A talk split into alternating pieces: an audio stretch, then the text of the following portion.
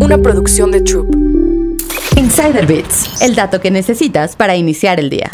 ¿Qué tan buena es la inteligencia artificial para contratar personal? Cada vez son más las organizaciones que utilizan herramientas tecnológicas en sus procesos de selección y contratación de personal para hacer su trabajo más eficiente. La inteligencia artificial, por ejemplo, permite a los equipos de recursos humanos analizar currículums y elegir a los candidatos adecuados para la siguiente fase de un proceso de selección. Pero no todo lo que brilla es oro, y la realidad es que los algoritmos no siempre hacen un buen trabajo. Un estudio realizado por Harvard Business School demostró que estos sistemas basados en inteligencia artificial suelen emplear criterios demasiado simplistas, que agrandan la brecha de talento en lugar de cerrarla. Esto pasa esencialmente porque el trabajo de estas herramientas es leer e interpretar desde bases de datos. Entonces, por ejemplo, si tomas el histórico de líderes del siglo XX, seguramente tendrás muchos hombres blancos, heterosexuales y de mediana edad, y la computadora no será capaz de entender que eso es porque no había tantas oportunidades profesionales para las mujeres, personas de color o de la comunidad LGBT como ahora. Por este motivo, los algoritmos suelen suelen ser discriminatorios y es poco probable que la tecnología sustituya el criterio humano en el mediano plazo. ¿Deberíamos abandonar las herramientas de inteligencia artificial para las áreas de recursos humanos? Por supuesto que no. Al final de cuentas,